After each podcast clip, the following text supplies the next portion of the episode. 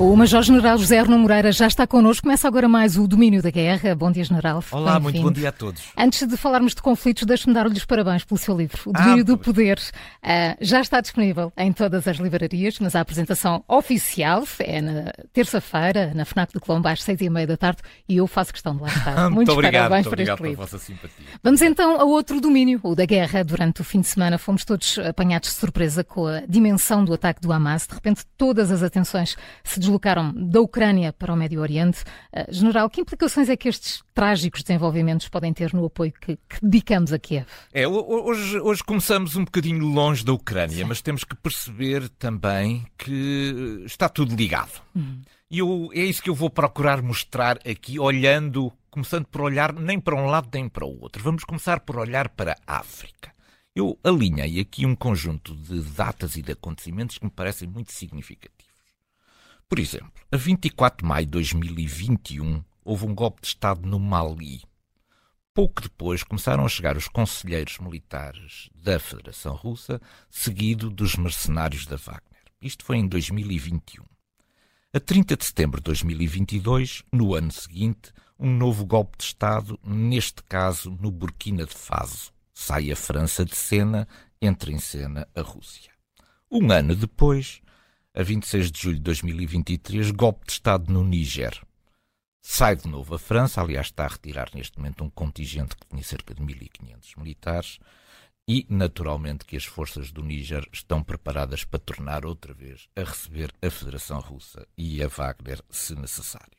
Entretanto, já na República Centro-Africana e no Chad já havia forças da Wagner antes disto. Isto é, num período extraordinariamente curto, de três ou quatro anos, nós assistimos a uma mudança estrutural naquilo que é o abandono progressivo por parte do Ocidente e o ataque a todos os seus valores. A Rússia, sem praticamente disparar um tiro em África, conseguiu reunir aquilo que eu chamaria os ressentimentos antigos em relação às potências europeias e conseguiu produzir um conjunto muito significativo, estes são alguns exemplos que eu trouxe aqui, muito significativo de golpes de Estado. Porquê é que eu trago este assunto aqui? Eu trago este assunto aqui por causa da percepção. É que passou a existir uma percepção no mundo, fomentada também pela Federação Russa, também pela China, de que o Ocidente está em declínio e já não tem capacidade de se defender. E é isto que origina depois tudo o resto que origina também a invasão da Ucrânia por parte da Federação Russa. Porquê? Porque é a sua luta contra o Ocidente. Ora, o que é que a Ucrânia queria, ambicionava? Era ser um país que pertencia aos valores do Ocidente. Para isso, essa pertença aos valores do Ocidente faz-se através da presença em duas instituições que representam o Ocidente alargado. Por um lado, a NATO, por outro lado, a União Europeia. Ora, ao invadir a Ucrânia, a Federação Russa cortou imediatamente todas as hipóteses de uma adesão imediata à NATO, não há nenhum país que esteja em guerra que possa aderir à NATO, e por outro lado, ao fazer, e é isto que eu chamo muita atenção para isto, a destruição sistemática das cidades ucranianas tem a ver com a, vontade da, da Ucrânia pertencer à União Europeia. O que a Federação Russa pretende fazer é assustar os líderes europeus em relação à dimensão do processo de reconstrução da Ucrânia, dizendo não se metam nisto porque não vai ficar pedra sobre pedra na Ucrânia. Os gastos vão ser colossais e a Europa vai se dissolver se tentar absorver a Ucrânia. Portanto, há aqui uma, há aqui uma, uma, uma, uma linha de continuidade estratégica que tem a ver com estas duas componentes. Por um lado, uma percepção de que a Europa construiu aquilo que pensava ser o seu poder apenas numa base de natureza económica, sem apostar na defesa. E, por outro lado, a exploração muito hábil do conjunto de ressentimentos que continua a haver no mundo em relação àquilo que foi uma presença anterior europeia. E agora o Hamas é exatamente outra vez a mesma coisa. É a percepção de que Israel, que faz parte deste Ocidente, do, do Ocidente alargado, também já estava envolvido num conjunto de dinâmicas políticas internas muito divisivas, que tinham gerado enormes polarizações políticas internas e que, por outro lado, era possível confrontar militarmente Israel. Isto é, que o Ocidente dividido entre o seu apoio à Ucrânia e o seu apoio a Israel não reunia as condições suficientes de credibilidade para poder prestar atenção a cada um destes polos. Portanto, está tudo ligado. Isto resulta daquilo que eu digo é esta percepção que nós fizemos passar de que o poder reside naquilo que é a esfera de natureza económica, quando somos confrontados com o poder antigo, o poder da violência, estamos numa posição de grande fragilidade. Ora bem, agora olhamos também um bocadinho sobre esta, sobre esta invasão. Porque esta invasão do, do Hamas a Israel não é igual às anteriores. Uhum. Não é igual nem em ambição nem em escala.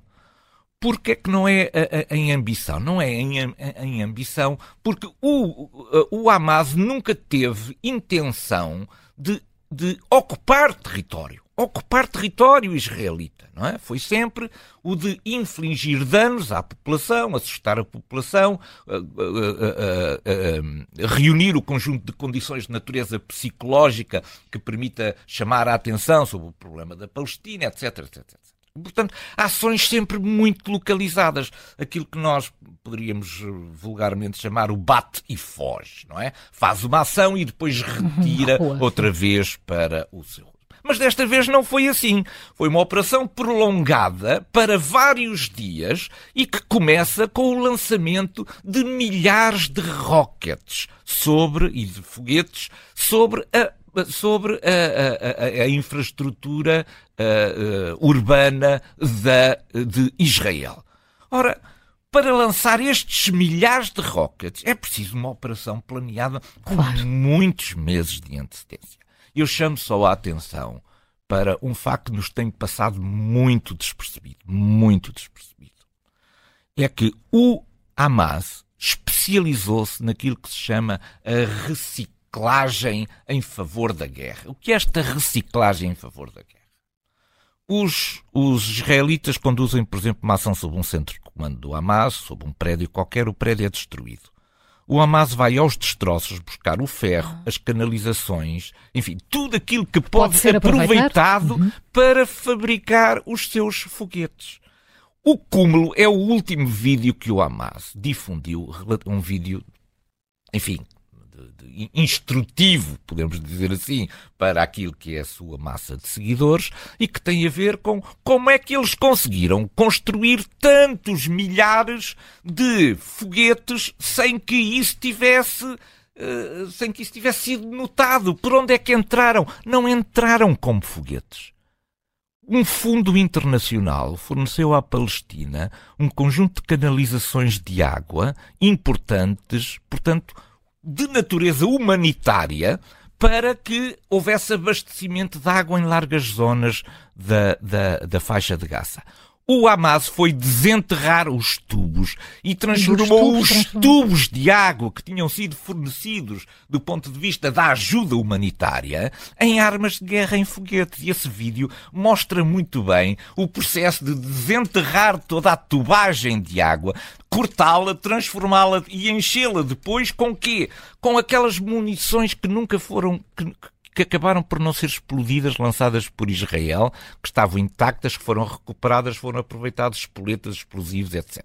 O Hamas transformou-se numa imensa máquina de engenharia e de reciclagem de tudo isto. Bom, entretanto, as imagens que nos chocaram naturalmente a todos têm um tempo de vida próprio. Isto é, elas serão brevemente substituídas na nossa cabeça por outras imagens. Uhum. Quais são essas imagens? São as imagens que o Hamas agora pretende difundir. É dos ataques de Israel. Dos ataques de Israel. Portanto, nós nos próximos dias seremos agora bombardeados por uma outra, por dois tipos de operações. O primeiro é um tipo de operação de natureza psicológica que tudo fará para impedir que Israel possa exercer o seu direito de resposta e, naturalmente, a sua ação na procura da destruição do dispositivo militar do Hamas. Para isso, lá estão os reféns a servir de uhum. escudos. Para isso, lá está uma outra cidade que nós não conhecemos. Nós conhecemos a, a, a, faixa de Gaza à superfície. Mas há uma outra faixa de Gaza. É a faixa de Gaza que existe nas centenas de quilómetros de túneis que estão escavados, através do qual todo o sistema de logística, de produção, etc., do Hamas se articula. E não é possível que os bombardeamentos uhum, chegar lá. E é por isso que, muito provavelmente. Daí a operação terrestre que Exatamente, muito provavelmente provavelmente Israel intervirá militarmente com ocupação do território. E, portanto, por onde é que passa agora a guerra? É que a guerra ainda não acabou. A guerra vai agora passar para as cidades europeias. É porque, como se demonstrou na Áustria, como se demonstrou em Paris e em Berlim, como se está a demonstrar também em Inglaterra, neste momento houve um apelo a um dia de raiva.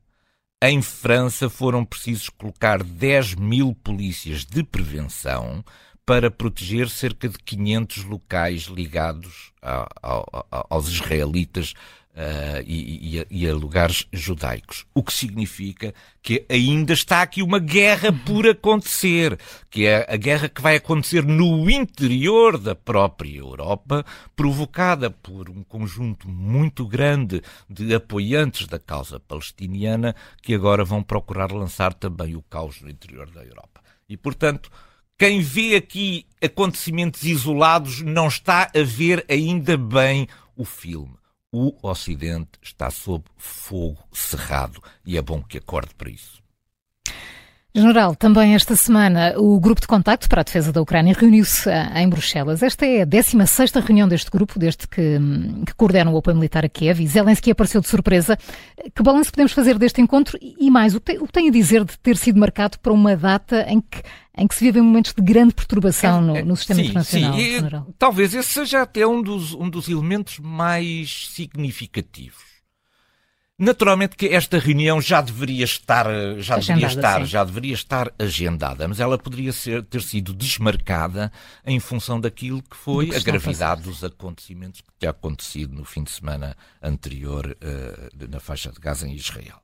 Mas não o foi, não o foi, não o foi muito bem porque se tivesse sido desmarcada, adiada, etc., dava a sensação de que o Ocidente não estava preparado para uhum. reagir a dois incidentes, a, a, dois acontecimentos graves em dois pontos geograficamente distintos. E, portanto, ainda bem que houve o bom senso de manter esta reunião, ainda bem que Zelensky lá foi também. Zelensky foi lá e não saiu de lá de mãos vazias. Há aqui um conjunto de de, enfim, de, daquilo que chamaria os, os, os, pontos mais significativos desta reunião e que são os seguintes. O primeiro é a noção que todos temos de que a Federação Russa vai tornar a atacar as infraestruturas críticas agora durante o inverno e que isso só pode ser impedido se formos capazes de, em tempo, reforçar a capacidade de defesa aérea e antiaérea, naturalmente, da Ucrânia. E para isso acontecer, é preciso disponibilizar não apenas os mísseis para as baterias antiaéreas que já estão instaladas, mas é preciso também instalar novas baterias para aumentar a proteção destas infraestruturas críticas. A Alemanha anunciou a entrega de um, de, de um, sistema Patriot. A Noruega também já se ofereceu para reforçar a, a, a, o combate, sobretudo a drones, através de sistemas bastante sofisticados. A Espanha também já se voluntariou para aumentar a disponibilidade daquilo que são os sistemas ROC, etc. Isto é, nós estamos, parece-me que em tempo, porque esse ataque às infraestruturas críticas ainda não começou, mas nós estamos já a preparar-nos uhum. para essa guerra outra vez. O outro segundo aspecto é um aspecto mais de organização dos aliados. Os aliados tiveram, os aliados da Ucrânia tiveram uh, dois, uh, uh, duas formas de organização que foram muito interessantes e que agora vão ser mais exploradas. É uma teve a ver com os Leopard, com a construção de uma capacidade de Leopard, articulando quem fornecia peças, quem fornecia manutenção, quem fornecia instrução, quem fornecia os uhum. Leopard, quem comprava, quem tinha os equipamentos e os podia ceder. E em relação aos F-16 também se passou a mesma coisa. Ora, o que agora o secretário de Estado da, da Defesa norte-americano vem trazer para esta reunião é vamos olhar então para outras capacidades para além destas ligadas muito especificamente aos carros de combate e aos F-16, outras capacidades onde, de um ponto de vista coletivo, sejamos capazes de nos organizarmos para, em permanência, podermos continuar a fornecer este apoio à Ucrânia. Isto é aquela visão que é preciso dar que é a visão de que estamos empenhados numa coisa a longo prazo e que vamos ser capazes de comprar, produzir e distribuir em tempo o equipamento que a Ucrânia vai continuar a precisar para a continuação da sua defesa. Eh, entretanto, começa a falar-se de uma possível visita de, do presidente ucraniano a Israel. Do outro lado, a Federação Russa parece fazer tudo para proteger o Irão de eventuais condenações internacionais relacionadas com a atuação do Hamas. Uh, General Arno Moreira, o que é que Zelensky pretende com esta visita a Israel, sobretudo numa fase tão inicial do conflito? É esta potencial visita. Exatamente. Esta, esta, hum, Israel tem tido uma posição muito cautelosa na abordagem desta, da guerra na Ucrânia. Aliás, até me parece que surpreendeu um bocadinho pela negativa o Ocidente alargado. Isto é, nós estávamos à espera que Israel, que tinha, sobretudo naquilo que era a sua proteção antiaérea contra os tais foguetes do, do Hamas feitos com os, com os canos de água, canalização de água, Estávamos à espera que, um, que Israel pudesse emprestar à Ucrânia muito daquilo que é o seu know-how nesta sua capacidade de defesa, da construção de uma espécie de uma bolha de segurança contra os ataques das plataformas aéreas.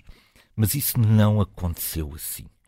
Israel tem-se mantido muito cauteloso e ninguém arrisca dizer efetivamente de que lado Israel uhum. se encontra no conflito da Ucrânia.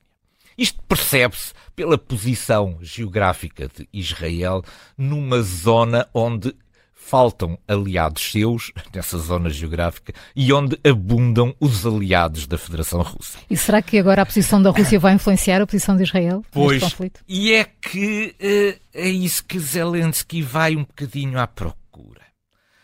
A Federação Russa está muito dividida. Não quer hostilizar Israel. Mas o aliado, de o aliado da Federação Russa na zona não é Israel, é o Irão. O Irão tem sido a sua capacidade de, de industrial de fornecimento de equipamento de natureza militar. Portanto, a Federação Russa vai apoiar o Irão até ao final. O que Zelensky aqui vai procurar fazer é procurar recuperar Israel para a causa do Ocidente alargado. É claro que isto é muito difícil, porque, como eu já expliquei, Israel está numa posição geográfica muito complicada em relação aos seus vizinhos. Todos os seus vizinhos são apoiados pela Federação Russa e, Israel não quer hostilizar não quer hostilizar a Federação Russa porque está a olhar muito para a sua situação geoestratégica. Zelensky vai procurar certamente e também ficou bem à Ucrânia que numa altura em que a Ucrânia está a precisar muito do apoio ocidental no fornecimento e na logística de todos estes equipamentos necessários à guerra, que Zelensky tenha tido uma palavra de solidariedade com Israel e dizer nós precisamos, mas Israel uhum. também precisa. Eu julgo que, fica, que ficou bem a, a Ucrânia nesta fotografia. No fórum de Valdai, Putin deixou escapar, talvez propositadamente, não é? Um escapar sim, a, sim, Putin. escapar a Putin.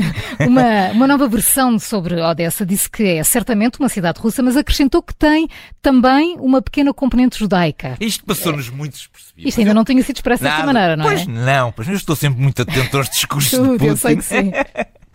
São sempre e às entrelinhas, não é? Às entrelinhas e a todas estas pequeninas palavras que vão sendo acrescentadas no final dos discursos, às vezes até em, em tom de, de brincadeira, de descontração, desvalorizando aquilo que está ali dito, mas isto é para ter ficado escrito. Uhum. Onde é que eu quero chegar com esta minha análise e esta grande cortina de fumo? Odessa pode estar para lá, neste momento, daquilo que são os objetivos militares da Federação Russa. Isto é, se a Federação Russa ainda conseguir alguns sucessos, como podemos ver relativamente àquilo que são os ataques que está neste momento a desenvolver na, na, na zona de Avdivka. Vamos falar a seguir. Ainda sim. vamos falar a seguir. Uh, se conseguir ainda alguns sucessos, vai provavelmente procurar uma estratégia de vitória, isto é, de que conseguimos aquilo que queríamos e, portanto, estamos disponíveis para entrar em conversações de, de paz. Não é que a paz seja importante para Putin, a paz não é importante para Putin, mas é uma forma de se rearmar outra vez, de se reestruturar outra vez e deixar para outra oportunidade, tal e qual como tinha feito em 2014. Onde é que vem Odessa nisto? É que a tentativa de tomar Odessa falhou.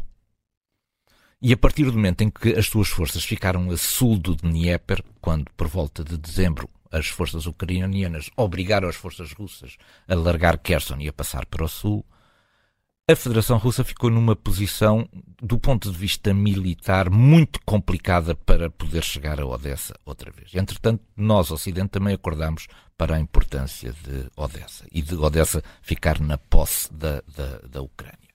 Ora, quando Putin vem dizer ah, isto é uma cidade russa, mas, mas, mas este mas tem um grande significado de natureza política, mas tem uma componente também importante judaica. O que significa que não é completamente russa. Isto é, pode não ser um objetivo final absolutamente decisivo para eu declarar vitória. É claro que o que é que Putin está a preparar? Está a preparar porque ele vai recuperar esta frase que nos passou despercebida mais tarde, um dia, quando procurar clamar vitória por uma razão qualquer, e lhe disser, então e Odessa? Ele disse, Odessa, Odessa é uma cidade russa, mas também é uma cidade de natureza judaica. Isto é, ele abre já a hipótese de poder declarar vitória mesmo sem chegar a Odessa é muito importante estar, eh, estar com muita atenção a, a, estas, palavra a cada palavra que sai de Putin, porque ela saiu para ficar registada para a memória futura. Eu já tinha dito em Valdai que Odessa era importante, mas que tinha uma componente judaica que não era despiciente.